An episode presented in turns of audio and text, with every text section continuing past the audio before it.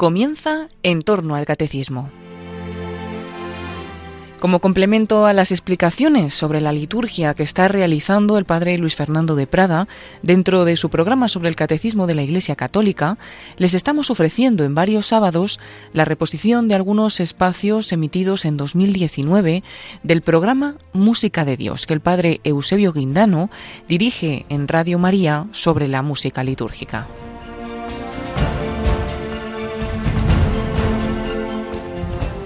Bienvenidos a este programa de Radio María, Música de Dios. Les habla el Padre Eusebio Guindano que dirige este programa sobre la música en la liturgia. Este programa nace con la invocación de iluminar con la luz de los papas aquello que se refiere a la música en nuestras celebraciones. Y para ello en este día comenzamos comentando un texto que nos dejó San Juan Pablo II a los 100 años del motu propio tra le sollecitudini, que es el primer documento así eh, más grande que organiza la música la liturgia, escrito por San Pío X.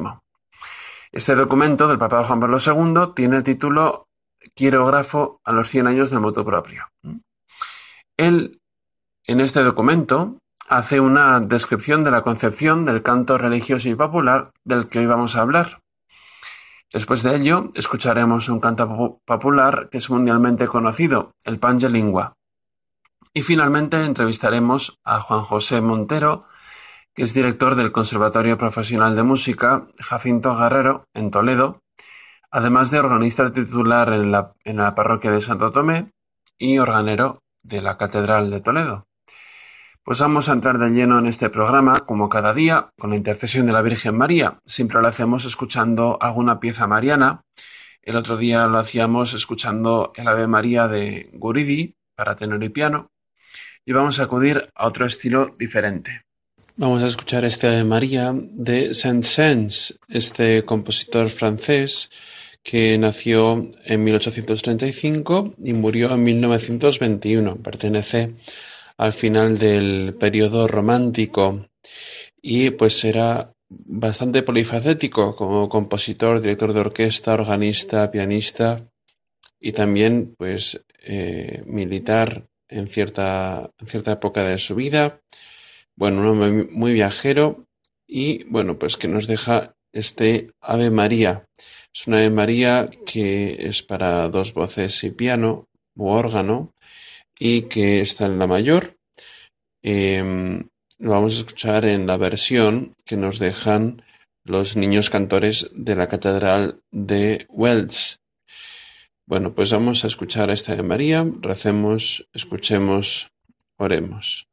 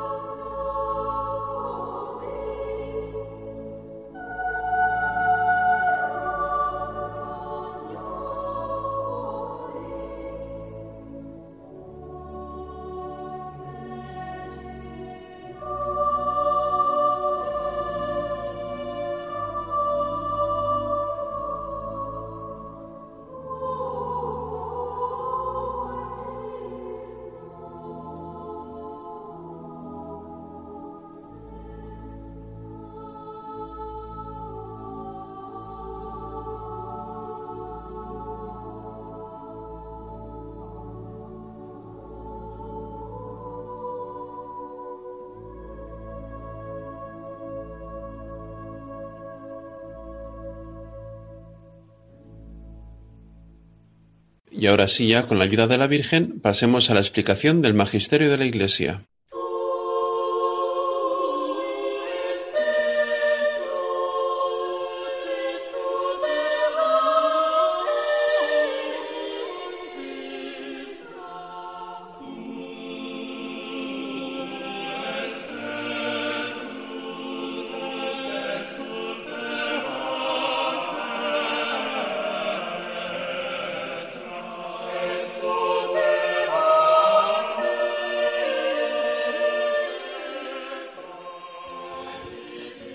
El día pasado veíamos un texto del Papa Pío XII que nos hablaba del canto religioso popular.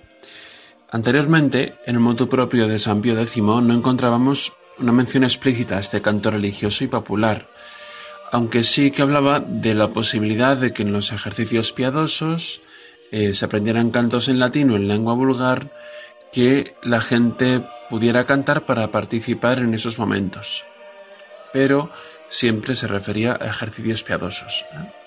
Pío XII también nos habla un poco más de este canto religioso, diciendo que se podría ampliar en actos de piedad y devociones tanto fuera como dentro del templo, en los momentos en los que convenía, que, claro, pues no eran los momentos litúrgicos. ¿eh? Pero tenemos un avance antes del concilio, en el 1958, la Sagrada Congregación de Ritos eh, publicó una instrucción llamada de música sacra et sacra liturgia que permite el uso de la lengua vernácula y de los himnos dentro de la liturgia misma. ¿eh? Es verdad que con bastante excepción, sin, siempre, eh, digamos, con todas las aprobaciones necesarias, y se ponían como en un segundo lugar, si queremos decirlo así, después de los introitos o del ofertorium o de la comunio que se cantaban eh, pues eh, digamos la letra oficial en latín con sus melodías etcétera.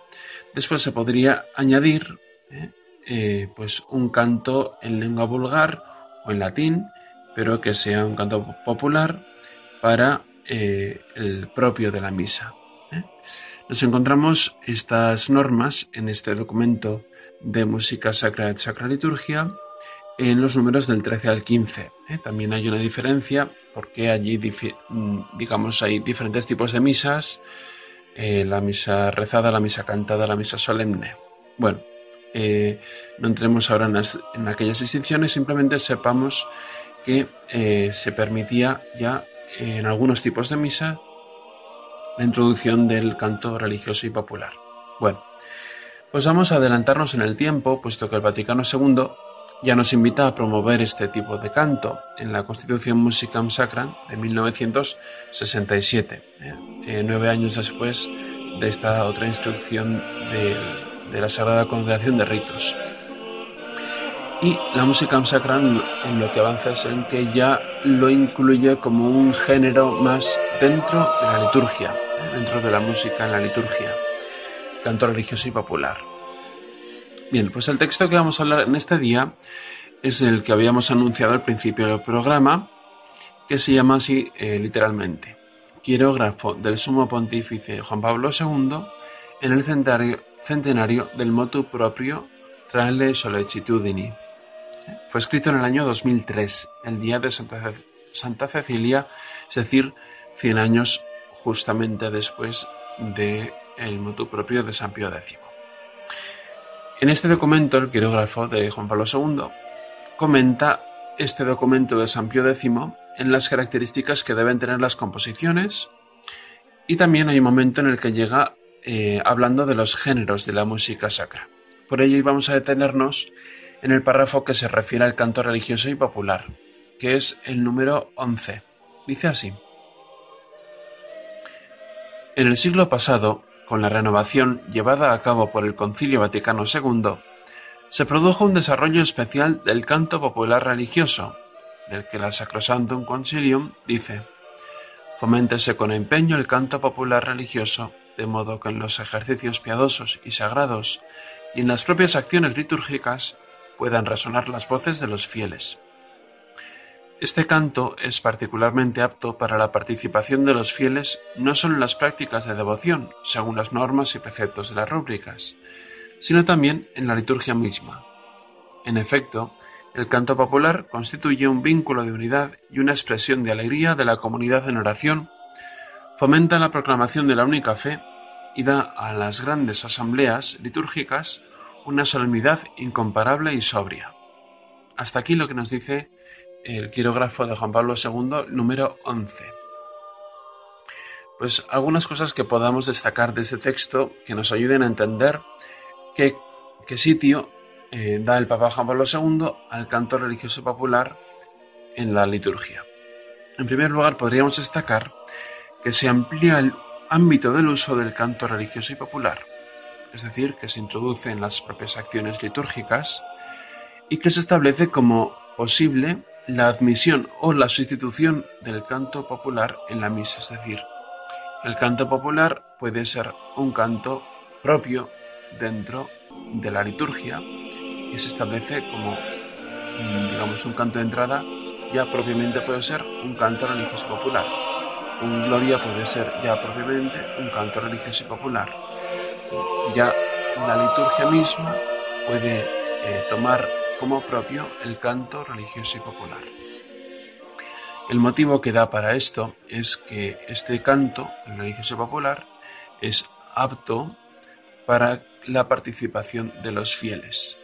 ¿eh? Primera cosa, digamos que el ámbito del canto religioso y popular ya forma parte de la liturgia, puede ser tomado para la liturgia misma. En segundo lugar, la, excusa, no, perdón, el, motivo ¿eh? que daba Juan Pablo II para introducir el canto religioso, que era la participación de los fieles, viene eh, de una historia en la que se está desarrollando este concepto de participación de los fieles. Explicaremos en programas posteriores los grados de participación y qué es esta participación, pero se le va a dar mucha importancia a esto que llamamos la participación de los fieles. Es muy importante para entender el esfuerzo que se ha hecho desde el magisterio en los últimos eh, en el último siglo, especialmente, eh, para fomentar esta participación de los fieles y también eh, veremos su importancia en la mala interpretación de este concepto de participación para hacer algunas prácticas que se nos han transmitido y que pues no son conforme al magisterio, sino que pues han acabado en cosas que no tienen que ser. Y tercera cosa de este texto, podríamos decir que eh, destaca la importancia de este canto que propicia la proclamación de la única fe y la solemnidad que aporta a las grandes asambleas.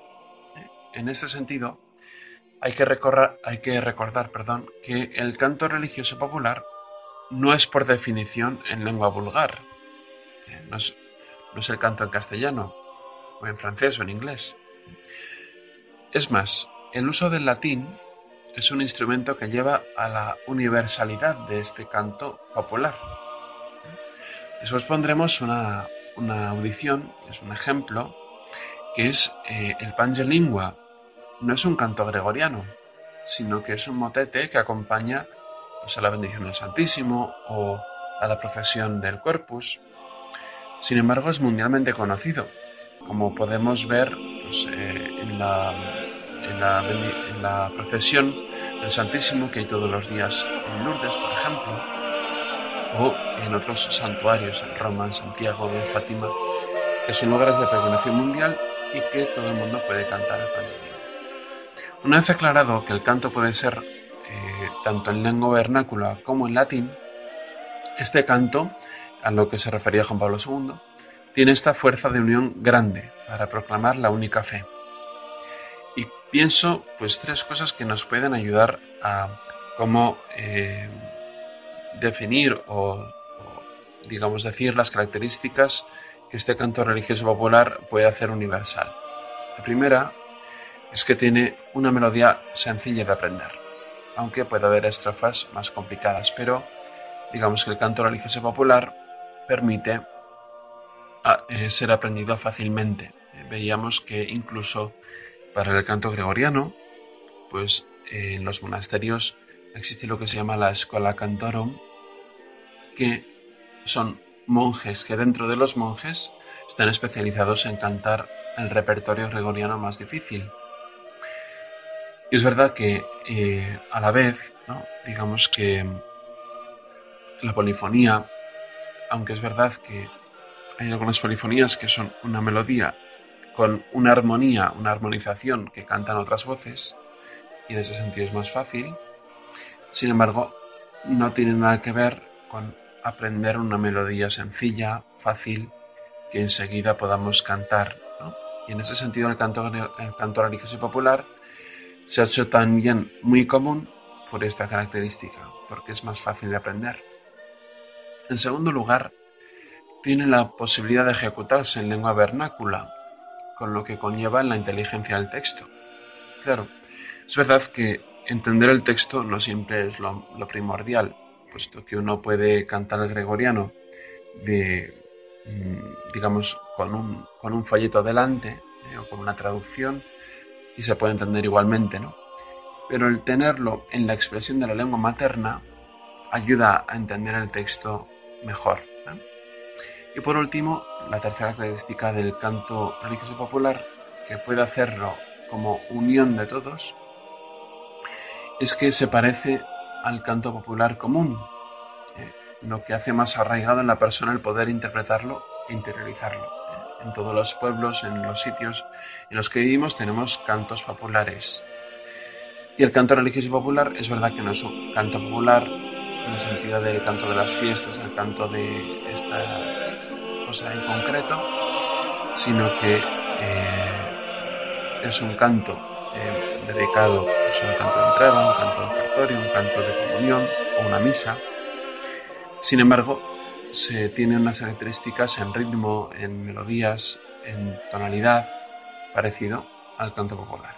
Bueno, estas tres características he pensado, pueden ser más, eh, pero creo que en lo que decía Juan Pablo II, que este canto puede unir a una gran asamblea, pues tiene mucho que ver esas tres cosas dentro del canto eh, religioso y popular.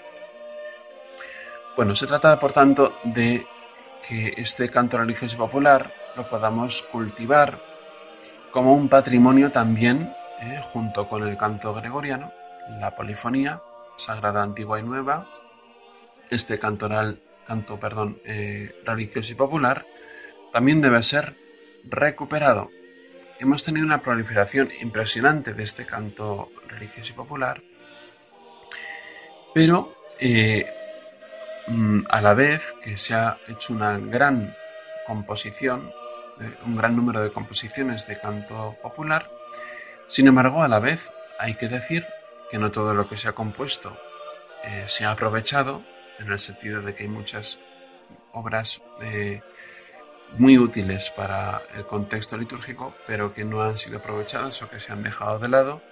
Y al revés, hay muchas que se han compuesto pero que no merece la pena usar, porque no cumplen con las características del verdadero arte musical o del texto litúrgico o de las otras dos características, universalidad o eh, santidad ¿no? que tiene que tener esta, esta composición sacra. ¿eh? Bien, pues hasta aquí hemos llegado en esta sección en el día de hoy. Continuaremos con este canto religioso popular pero bueno, pues me parece importante ver este texto más reciente de Juan Pablo II que ya mete el canto religioso popular dentro de la liturgia. Bueno, pues terminamos esta sección y vamos a pasar a la siguiente que es la audición.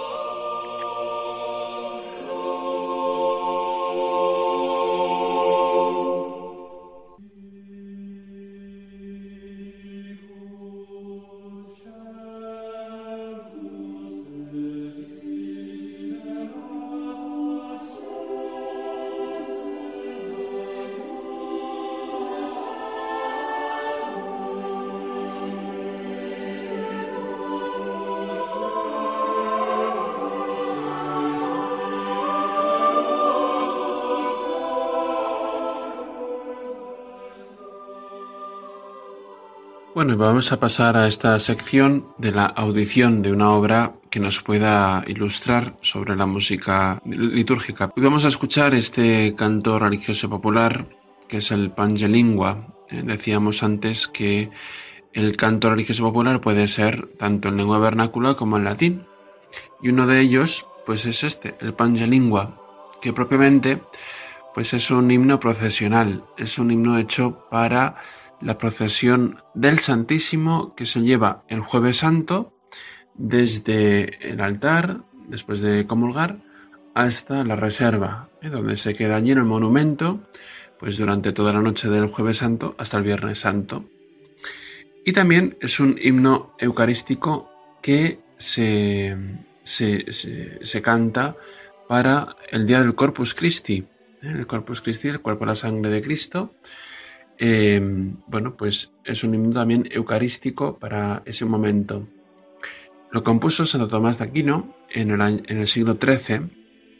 Él vivió entre el 1225 y 1274. ¿eh? Un gran teólogo de la Iglesia que compuso este himno eucarístico cuando se empieza a desarrollar eh, las procesiones del Corpus Christi, eh, con el Corpus Christi de Lieja, etc. Bueno, pues Santo Tomás de Aquino compone este himno para la festividad del Corpus Christi. En este himno se destaca sobre todo la verdad de la transubstanciación, que esta palabra tan compleja, sin embargo, lo que quiere significar es muy sencillo, que es que el pan y el vino en la Eucaristía se transforman en el cuerpo y en la sangre de Cristo. Hace referencia el himno también a la última cena, en el momento en el que Cristo instituye la Eucaristía. Este himno está hecho en una modalidad que también comparte el canto gregoriano. Sería el modo tercero. El modo tercero eh, se caracteriza porque es un modo podríamos decirlo entre comillas como místico, ¿no? Es un modo que se atribuye a la resurrección, es un modo que, bueno, pues que nos, nos invita a la elevación. Y en este modo está compuesta esta obra, Pangelingua. Vamos a leer la traducción. El Pangelingua tiene varias estrofas eh, y una, las dos últimas son el tantum ergo. Vamos a empezar por el principio, el pangelingua, vamos traduciendo y eh, cuando llegue al tantum ergo ya avisaré eh, a que a partir de aquí es el tantum ergo. Pues comenzaría así el himno. Canta o lengua, pangelingua, el misterio del glorioso cuerpo y de la sangre preciosa que el Rey de las, de las Naciones, fruto de un vientre generoso, derramó en rescate del mundo. Este cuerpo nos fue dado, nos nació de una Virgen sin mancha, y después de pasar su vida en el mundo, una vez propagada la semilla de su palabra, terminó el tiempo de su destierro. Dando una admirable disposición, en la noche de la última cena, sentado a la mesa con sus hermanos, después de observar plenamente la ley sobre la comida legal, se da con sus propias manos como alimento para los doce. El Verbo encarnado, pan verdadero, lo convierte con su palabra en su carne, y el vino puro se convierte en la sangre de Cristo. Y aunque fallan los sentidos, sólo la fe es suficiente para fortalecer el corazón en la verdad. Lo que voy a leer a continuación es ya el tantum ergo. A partir de aquí sería el tantum ergo. Veneremos pues postrados tan grande sacramento y la antigua imagen o el antiguo testamento, la antigua alianza, ceda el lugar al nuevo rito. La fe reemplace a la incapacidad de los sentidos al Padre y al Hijo sean dadas alabanza y gloria, fortaleza, honor, poder y bendición. Una gloria igual sea dada a aquel que de uno y de otro procede, es decir, al Espíritu Santo. Amén. Bueno, pues esta traducción, eh, digamos, sería lo que dice el himno del Pangelingua, que como he dicho es un himno eucarístico. Bueno, pues vamos a, pasar a escucharlo. ¿eh? Vamos a escuchar una versión del coro de cámara Abadía, ¿eh? dirigidos por Félix Redondo.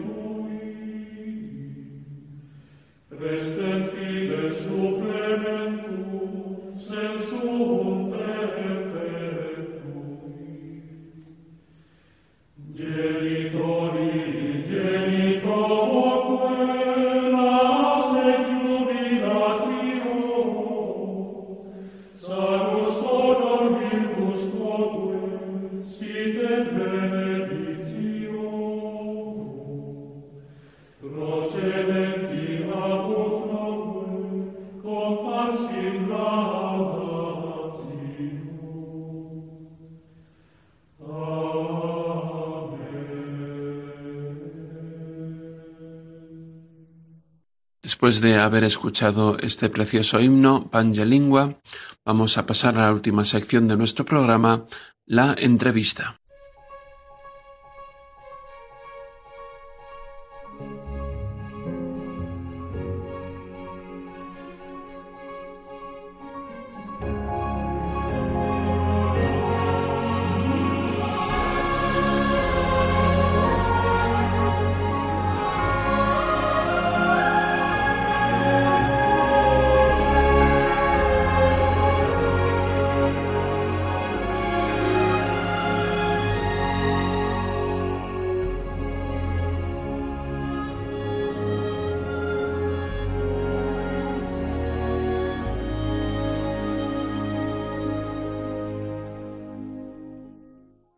Dicho al principio del programa, hoy está con nosotros Juan José Montero, que es eh, director del Conservatorio Profesional Jacinto Guerrero de Toledo y también pues organista titular de la parroquia de Santo Tomé.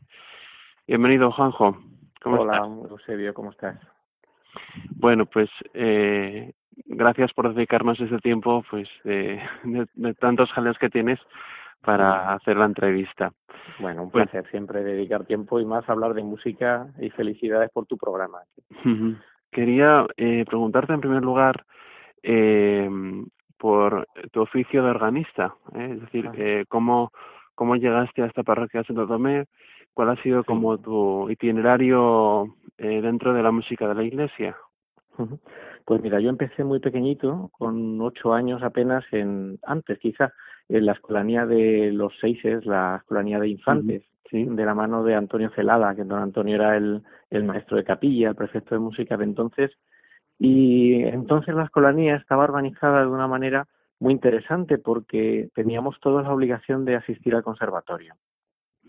Entonces la catedral costeaba, eh, nos ayudaba a pagar la matrícula del, del conservatorio y así fue mi comienzo con la música. Empecé a estudiar piano y a partir de los 12 años ya mi voz empezó a cambiar y empecé pues a, acompañar yo a los seises y estuve en la catedral mucho tiempo acompañando yo la sabatina cuando don Antonio ya estaba enfermo y eh, bueno, pues luego seguí mi, mi trabajo hasta que mm, tocaba misas 12 y 1 en la catedral y ya pasé a Santo Tomé con don Demetrio Fernández, que fue el párroco en aquel entonces, el actual obispo de, de Córdoba. sí. Así que ese fue mi comienzo. Desde luego, pues siempre rodeado de instrumentos tan maravillosos como hay en la catedral y todo ese pasado, ese legado histórico que hemos recibido, instrumental, y, y bueno, pues surgió la idea en Santo Tomé de empezar un nuevo proyecto y, y allí, allí llevamos ya 20 años más o menos. eh, para la gente que nos está escuchando, uno puede pensar, bueno, Santo Tomé, para los que conozcan Toledo, dicen, madre mía, qué, qué iglesia más importante dentro de la ciudad. Y mm, bueno, pues uno puede decir, madre mía, pues tendrá un coro impresionante. Y es verdad que tienes un coro impresionante. Pero es verdad que, mm, bueno, cuando llegaste a Santo Tomé, pues, eh, digamos, tenías un, unas personas que te encontraste delante, ¿no? Que no eran músicos profesionales, sino que era un coro, pues, amateur, eh, gente de la parroquia, pues, que, que cantaba. ¿Cómo, ¿Cómo ante estas personas eh, uno uno puede trabajar o uno puede ir haciendo qué labor digamos así ha sido desempeñando en este sentido bueno pues siempre parto de la base de haber conocido muchas culturas muchas zonas europeas donde el tratamiento de la música a lo largo de muchos años pues ha sido muy importante y no se ha dejado al azar la educación musical de ninguna persona lo mismo que se veía importante en España eh, saber de pintura o de arquitectura casi daba un símbolo de, educación el que alguien pudiera opinar sobre un edificio del siglo XVIII, del XIX. Eh, la música había quedado un poquito relegada y en culturas europeas no había sido así. Y de hecho, en la liturgia, en, la música religiosa en general, esa, esa cultura europea sí se había hecho presente. Sabemos casos de Alemania, de Francia, incluso de gente que no ha tenido una dedicación profesional a la música, pero que sí tiene una cultura musical muy amplia y eso ha repercutido. Igual nos pasa a nosotros, eh, pese a no tener un desarrollo muy importante, lo que es la materia prima, la voz, la capacidad de, observar, de, de, afinar, mm, de, de, escuchar atentamente eh, y mejorar nuestra manera de emitir, de hacer música, eso estaba claro que yo noté que en ese grupo sí que era posible. De hecho, noté hasta mejores maneras que en grupos profesionales donde hay que empezar por ciertas cosas básicas antes de, empezar a, trabajar. Entonces, eh, pues al coro que había entonces se fue sumando más gente, pero sobre todo fuimos organizando con técnica vocal, pues con, con eh, un pelín de, lenguaje musical para que ellos se vieran cada vez más, más legitimados para hacer música. Y bueno, pues es un coro que dentro de lo amateur, pues aparte de que es una familia muy bien avenida, donde tenemos un cariño especial entre todos, pues al final musicalmente disfrutamos también. Sí, eh, es verdad que, bueno, claro, tú eres eh, músico profesional, eres eh, pianista, también organista, ¿no? Y, y en ese sentido, pues aporta un, tienes una manera de hacer las cosas, ¿no? Que, por así decirlo, un, una, un músico amateur no tiene, tiene ese oficio, ¿no? De, de músico.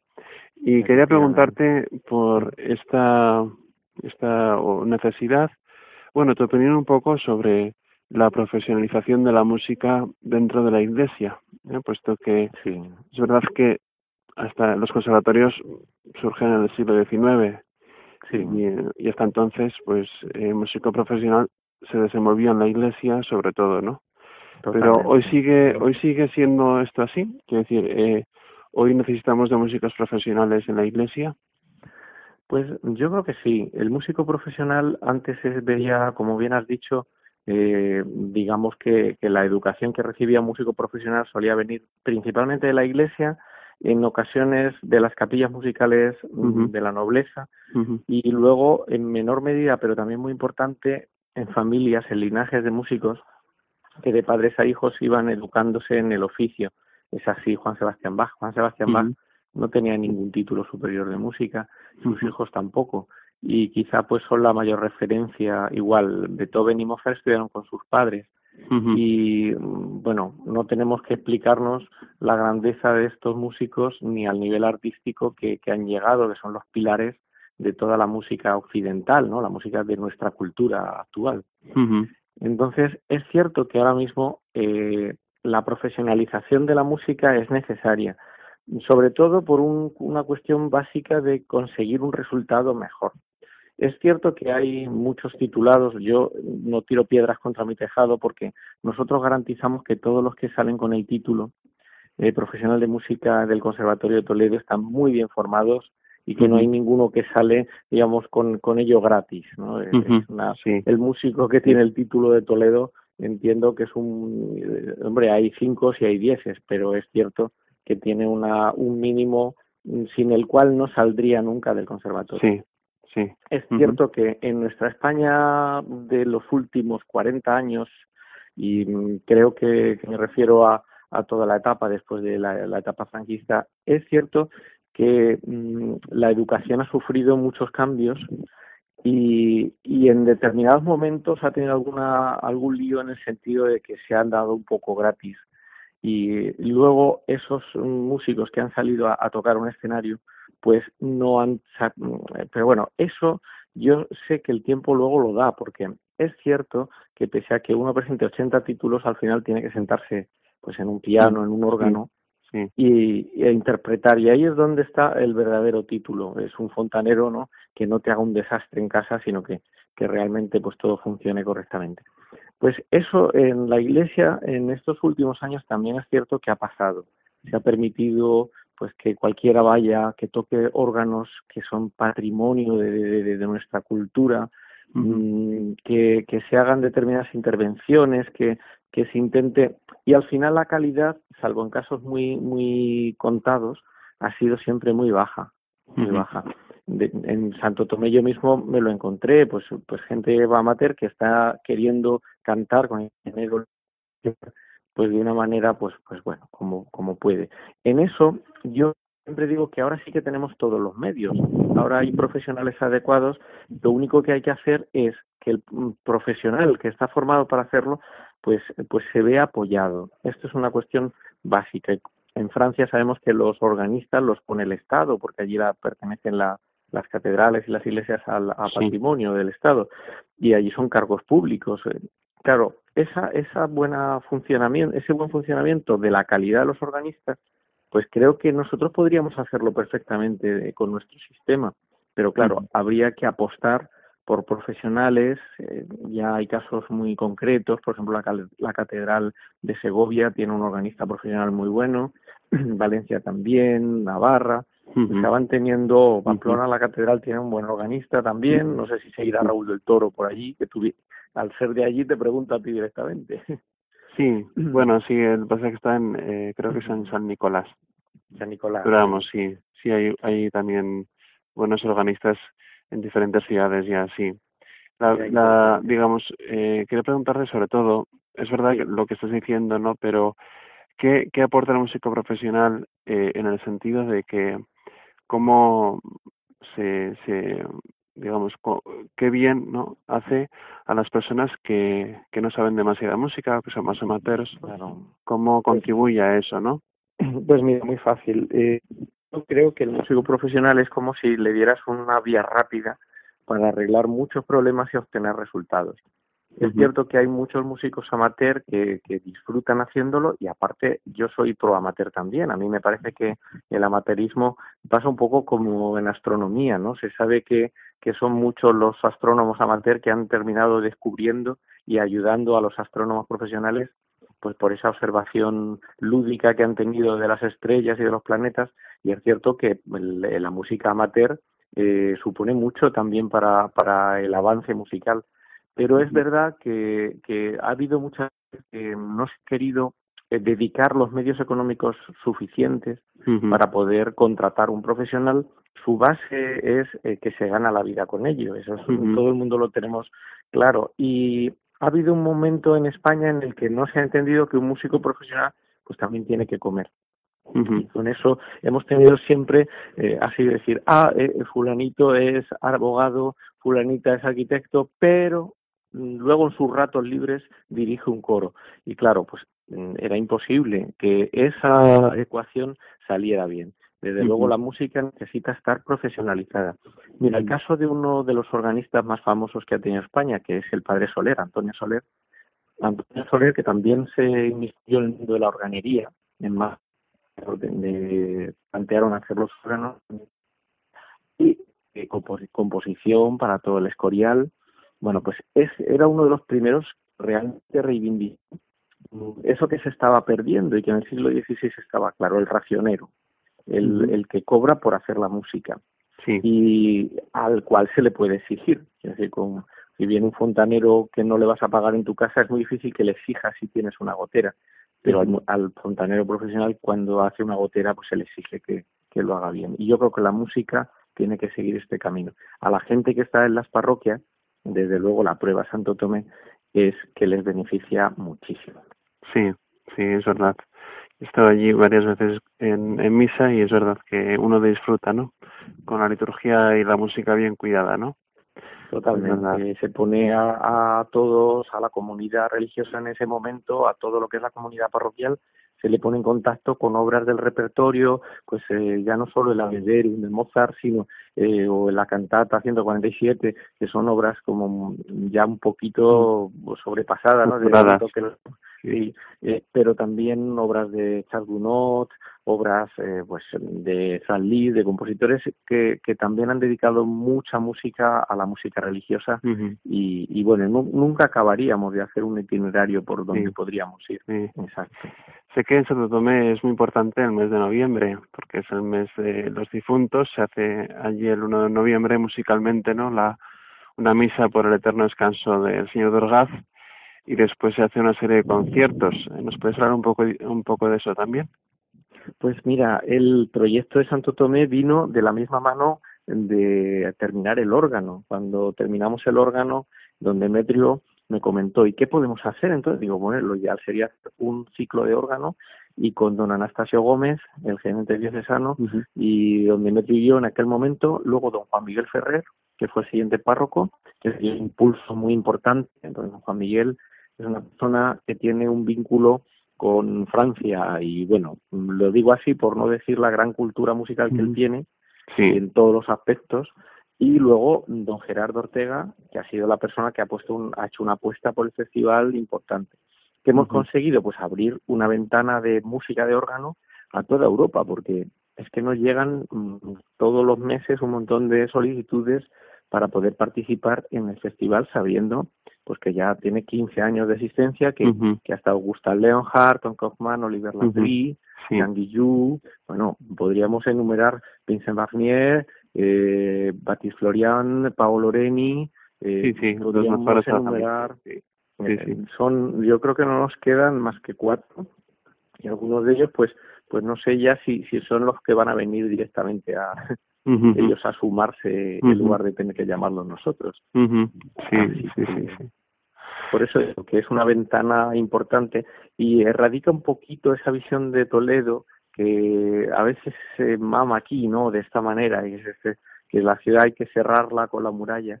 Y cuando nos hemos dado cuenta hasta en el siglo XV de que la verdadera riqueza de Toledo ha sido el saber con, eh, aglutinar toda la influencia europea y enriquecerse con, con toda ella. Pues muchas gracias, Juanjo, por, por tu tiempo. Eh, ha sido un placer tenerte con nosotros aquí en Radio María. Y bueno, pues esperamos que próximamente, o bueno, no sé, pues cuando quieras, podamos volver otra vez a, entrevistarte. Tus aportaciones son siempre interesantes. ¿eh? Así que muchas gracias, Juanjo, por tu tiempo. Un abrazo. Un abrazo, gracias,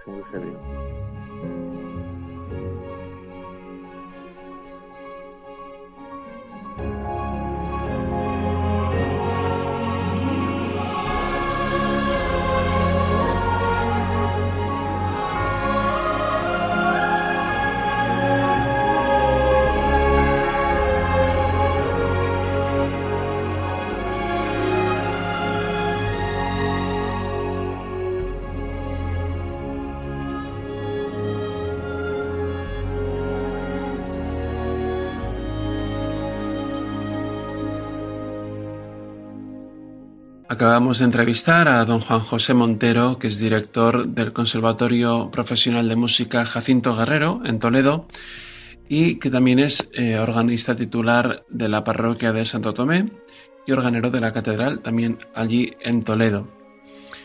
Tras haberle entrevistado, concluimos ya nuestro programa. Hasta aquí hemos podido llegar en este día. Esta experiencia que enriquece al final nuestro programa y hace más concreto cómo el magisterio de la Iglesia puede ser hecho concreto en cada sitio, en cada parroquia, en cada lugar, santuario, etc.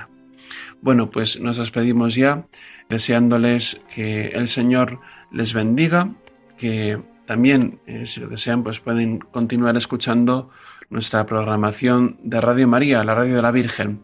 Terminamos, por tanto, este programa de Música de Dios con el Padre Eusebio Guindano. Que Dios les bendiga.